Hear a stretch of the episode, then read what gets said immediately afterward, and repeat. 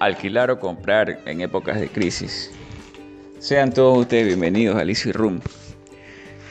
Y vamos a abrir con esta temática eh, de una sola vez. Bien, es un tema complicado, es un tema que implica un análisis profundo a nivel económico, a nivel de nuestros gastos, a nivel de nuestro costo de vida, de nuestro estilo de vida. Y genera también un compromiso en nosotros en saber cómo está el estado de nuestras finanzas. Hay muchas personas que, y yo me incluyo, cuando hemos querido saberlo, hasta nos ha dado miedo, pena, pánico en algún momento de nuestra vida. Y creo que es normal que a todos nos haya pasado en su momento y a algunos nos siga pasando, ya que nuestra cultura latina no es muy dada a, digamos, eh, profundizar en temas de ese talante, pero desde el Easy Room estamos haciendo una labor de educación y lo primero que tenemos que hacer es ser responsables con nuestra audiencia y decirle, armemos un itinerario de nuestras actividades y hagamos una lista de nuestros gastos. Son dos cosas básicas para prosperar en la vida. Ahora bien, ejemplo, diversas personas que yo conozco, y me incluyo, hemos optado por alquilar en vez de comprar. ¿Por qué razón? Porque si uno saca números, a la larga sale mucho más barato estar 5 años en un mismo lugar, no pagar entrada de casa, no estar sujeto a muchas normas, despreocuparse de eso, solamente preocuparse por tener las cuotas al día, que eh, pagar por una vivienda. No digo que esté mal tener una casa, es más, todos queremos tener una casa, pero hay situaciones en la vida y hay momentos y etapas en la vida en las que, en las que es mejor alquilar que comprar, ¿no? Y creo que pues no soy el único que, que piensa de esa manera, ¿no? en, mi caso yo alquilo un lugar amplio, ¿sí? un departamento no tan grande, pero sí que, que sobrepasa los 120 metros cuadrados, ¿no? Lo alquilo junto a un amigo, somos roommates, entonces eh, nos sale más barato, sobre todo en ciudades grandes, ciudades de más de un millón de habitantes. Guayaquil tiene casi 3 millones de habitantes, entonces se hace muy necesario compartir los costos porque es, oneroso. Eh, vaya la redundancia, el costo de vida acá, ¿no? Bueno, recomendaciones del Easy Room para personas que están pensando en comprar o en alquilar. Depende de la etapa de la vida, de la etapa financiera, de la etapa personal en la que, en la que nos encontremos. Particularmente creo yo que una casa se la debe comprar una persona cuando ya tiene una solvencia y una estabilidad que le permitan responder a la casa que esta persona necesita más que a la que quisiera, porque muchas veces nosotros queremos algo, yo por ejemplo quiero un loft, pero sé que cuando tenga familia va a ser poco práctico. Entonces, más o menos por ahí va la cosa. Responde el, el tema, la pregunta eh, y su respectiva respuesta tiende a, a confundirse. Y en realidad eh, la respuesta debería primar en cuanto a la necesidad que tenemos de aquí en más. Entonces, para parejas jóvenes, para personas solteras, es mucho, pero que mucho mejor alquilar que comprar. Ahora, si hay una situación eh, en donde alguien dice, bueno, yo voy a, a, comprar para de esa manera especular con la plusvalía y ver si puedo vender un poco más caro en tiempo también es muy válido. Desde acá del Easy Room le decimos a estos viajeros con, con alma aventurera, alquilen como recomendación. Porque nosotros tenemos un tiempo limitado, nuestra edad promedio es de 80 años. Bien, gente como yo de, de 1987 ya vamos viviendo más arriba del 30 35% de nuestra vida, que no es poco. Entonces, tenemos por vivir el 65% de nuestra vida de aquí más.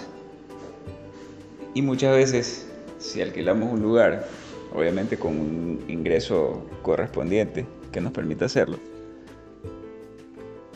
podemos hacer, podemos alquilar un lugar que tenga un mejor nivel de vida que si compramos y adaptamos nuestra capacidad de compra, puede que, puede que no nos alcance para el lugar en donde ahorita alquilamos.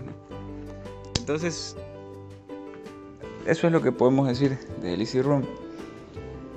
Y el manejo con las crisis. El manejo con las crisis dicen que hay que estar en crisis para poder manejarse en crisis, pero la verdad es que no es del todo cierto. Porque si nosotros nos preparamos previamente para cuando estos momentos puedan llegar a pasar, créanme, no la vamos a pasar tan mal. Es más, podemos hasta no llegar a sentir la crisis al nivel que nos costaría si no tuviéramos la preparación. Primero hay que autoeducarse financieramente, llevar un control, llevar un itinerario de actividades, llevar una lista de gastos, ¿sí? gastos fijos, gastos corrientes. Parece tedioso en la universidad, en el colegio cuando enseñan estas cosas, pero no lo es para nada porque eso después sirve de una manera extraordinaria en la vida real, por así decirlo. Bien, luego que llevamos estos gastos y estos costos, dejamos de, gastar cosas en cosas que la verdad no, no usamos o no nos sirven. Por ejemplo, yo hasta hace un par de meses no tenía Spotify, pero vamos, desde que lo compré lo estoy usando y estoy fascinado con Spotify. Claro, es una fracción de dinero que a lo mejor muchos pueden decir, ah, es innecesario, pero bueno, hay ciertos gustos que al trabajar duro uno tiene que darse. Ahora, otra cosa es, por ejemplo, tener una suscripción al periódico. Es algo que ya, la verdad, nuestros abuelos lo hacen por un tema de costumbre pero a nosotros ya no nos sirve ese tipo de modelo de, negocio, estar atados a ello, porque vamos, vemos en diferentes plataformas noticias a diario. Tenemos a la BBC, al New York Times, a la ABC, CBS, NBC, CNN y todas las siglas que ustedes quieran, RT, DW, entonces, este, Hispan TV, bueno, en fin, para podernos informar de lo que acontece a nivel mundial, no solamente local no es práctico tener una suscripción. Suscripción a revistas, ¿para qué? La misma historia. Ya podemos, es más, en las revistas sale eh, hoy día lo que salió hace un mes en las redes sociales. ¿Para qué? Tenemos inmediatez informativa. En, ese sentido yo creo que deberíamos un poco mirar. Ahora, hay mucha gente que no come saludablemente mejoremos nuestra dieta. Y es un mito eso de que gastamos más y comemos comida sana. Para nada. Es verdad que sí, los productos son más caros. Pero no necesariamente eh, en cantidades eh, grandes van a salir más caros que otros productos. Como un ejemplo. Si yo compro dos leches de almendra acá en Ecuador sin azúcar, valen 8 dólares. Con 8 dólares me puedo comprar, por ejemplo, 3 leches de, o 4 leches enteras tradicionales. Pero ¿qué pasa? Que el costo humano, el costo en salud, no solamente monetario, sino el costo en salud, eso no tiene valor. ¿O cuánto vale un hígado? Tal vez en el mercado negro hay gente inescrupulosa, pero para ti cuánto vale tu hígado, para ti cuánto vale tus riñones, para ti cuánto vale tu piel, para ti cuánto vale tu ser. No tiene precio. Entonces, eh, yo aprendí eso a las malas. Hay que comer bien, comer mejor y gastar menos en comida. Y de esa forma seremos más felices. Todos les recomiendo en el Easy Room, lleven una dieta saludable, hasta por obligación. Bueno, más consejos para poder gastar menos en épocas de crisis, sobre todo en el tema de la vivienda.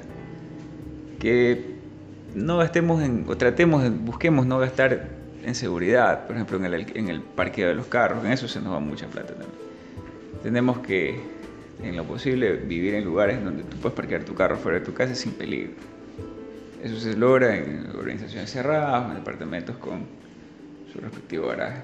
¿sí? Entonces, pequeños tips, pequeños detalles que son obvios, yo no me invento nada. Ya casi todo está inventado. Lo que hay que hacer es montarlo todo y ponerlo en práctica, sobre todo. Entonces, creo que va para una segunda parte. No quiero extender mucho este podcast del Easy Room, el lugar que, pese a no estar presente, está contigo, a donde vayas. Saludos, abrazos a mi audiencia en Valencia, España, en Madrid, en Barcelona y hasta en Guinea Ecuatorial y Filipinas, por supuesto, lugares que hablan el idioma español, por supuesto en Estados Unidos y toda Latinoamérica y Canadá. Abrazos y para el resto del mundo, obviamente si nos escuchan, aquí estamos a las órdenes, somos el Easy Room y nos vemos pronto.